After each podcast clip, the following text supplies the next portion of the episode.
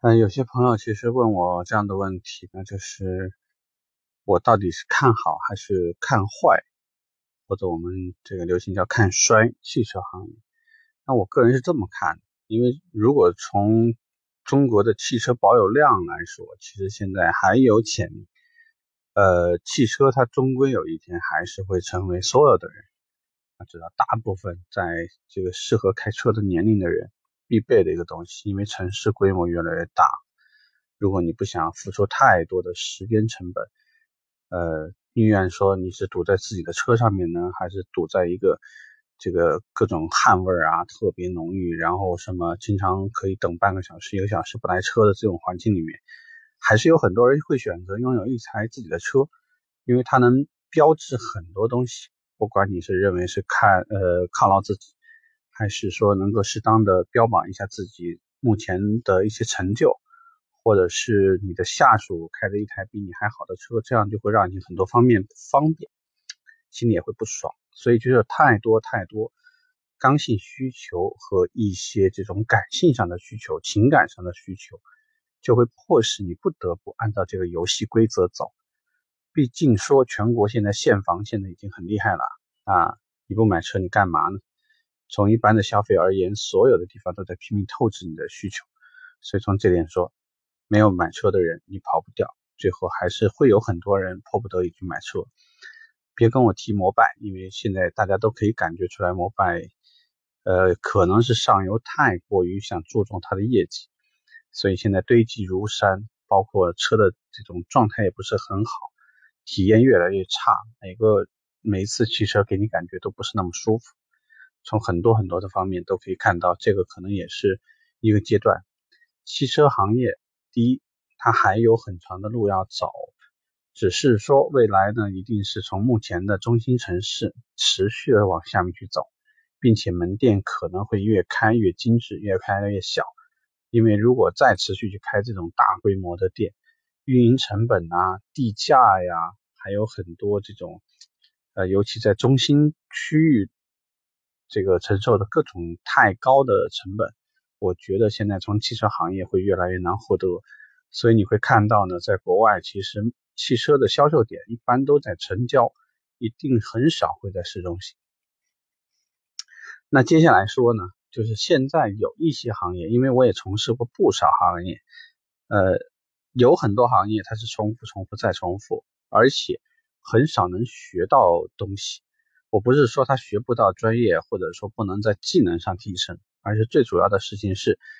呃，我们在汽车行业很可能会出现的问题就是，有可能岗位会互相调整啊，可能会在品牌之间调整啊，那么品牌与品牌之间会有一些很不一样的这个管理体系、管理要求，它这些东西都可以让你学到一些东西，好处就莫过于你会看到其他的品任何的销售。都很少这么多的密集的，就是部门之间协同，包括有很多同时销售给产客户的那些产品和服务的种类，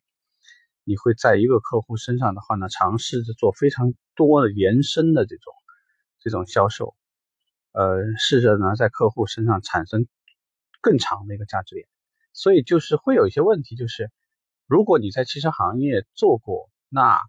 体系化的东西。大部分品牌都是做的很严谨，就是说通过这个呢，有很多人还是能得到学习和成长，而且品牌与品牌之间的竞争迫使他们现在对于人员的培训啊、晋升呀，包括他们学习和提高的要求，都比以往还要求的更多。这个也是带来一个比较好的现象，那就是说你做车行好处在哪？就是在这个。那讲完了好处，那我们讲有没有坏处？有就是这个这个行业，呃，赚钱，你要想找更多的，就我们所说的笨的人，笨的客户是肯定很少了，因为越来越多的客户会很清晰的从通过各种互联网的渠道了解到产品和你所销售的其他服务的这个价格。呃，原来有一个故事呢是这么说的，在某一个时间，美国所有公司的保这个这个飞机的机票价格突然一下就便宜起来。然后很多人说，哎，这是什么样原因呢？是有很多协会的原因吗？或者说呢，是不是减免了什么税费啊？都不是，因为以前所有的这个每个国，就是每一家航空公司它的机票，呃，包括还有保险公司的费率，它都是不对外公布、不在网上发布的。后来有个小伙子呢，就为了说让大家很容易能够对比，就把各家的价格放在上头了。一对比那不得了，客户很容易的就能比较出来哪家的价格高，哪家的价格低，之后再做选择的时候就容易多了。那像现在呢，咱们有很多的网络媒体着急的想把所有的信息交给你。现在呢，包括在网上这个炒车的牛牛啊，有很多很多这样的媒体，他们都忙着想把信息告知客户，所以给我们带来最大的麻烦在哪？就在于。客户比我们甚至知道的信息还多，他有非常非常多的供货渠道，有很多很多的这个呃信息来源，所以就带来就是他有很多很多的选择，这些东西都给我们带来了一些麻烦，所以要求我们得比以往更专业，我们得比以往更了解我们的服务，否则你没有办法，甚至是没有办法应对客户的问题。更不要说你还能够作为一个专家形式，给客户一些什么什么的方案，因为我们叫销售顾问嘛。如果你都没有这种能作为一个顾问的能力，人家怎么会付钱给你呢？对吧？所以呢，在现在这个时代做汽车，你会把比以前辛苦很多，会比以前的要求更多。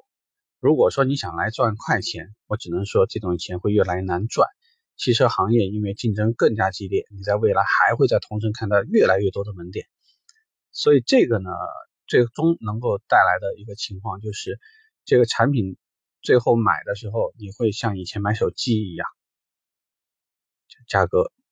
非常空透明公开，然后客户想买的任何东西，都有人主动的把一沓的报价单和所有的产品对比的信息都放在客户的面前。所以这个呢，就会给我们从业的人员带来更大的挑战。呃，如果说，你不喜欢成长，你不喜欢学习，你不喜欢受约束，我觉得车行你迟早是混不下去的。如果说你觉得以前你学不到东西，你希望在体系一种体系当中可以提高，然后呢，在这个整个的学习的通道里面呢，因为它还是真的会有很多很多的机会，包括现在太多的门店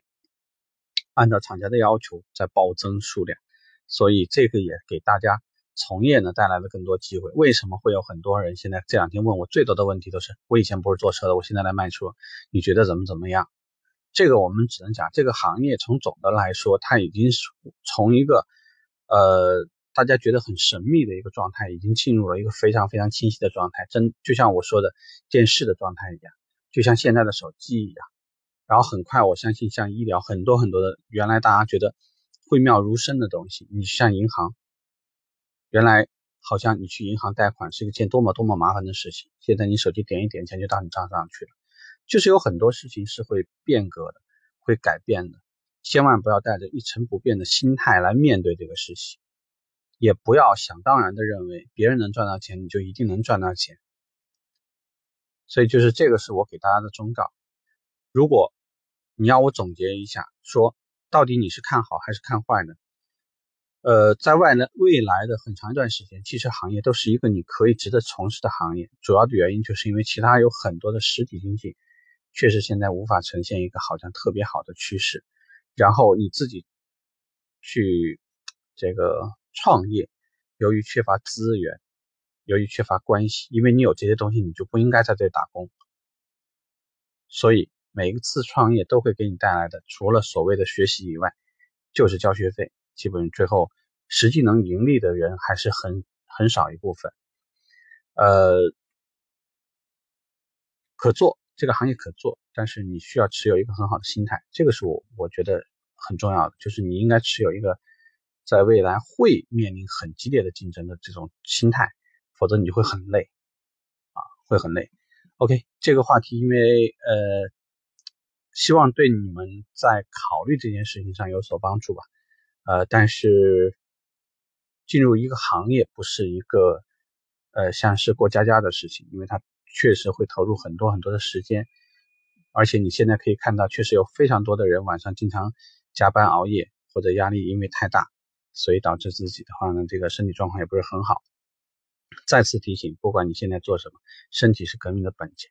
啊！你先把自己照顾好，然后你无论是你想作为人生的体验呢，还是你想这个通过这个行业来尝试着看一下自己的能力各方面，我觉得都不会有什么太大的问题。OK，这个话题我们就聊这儿吧，拜拜。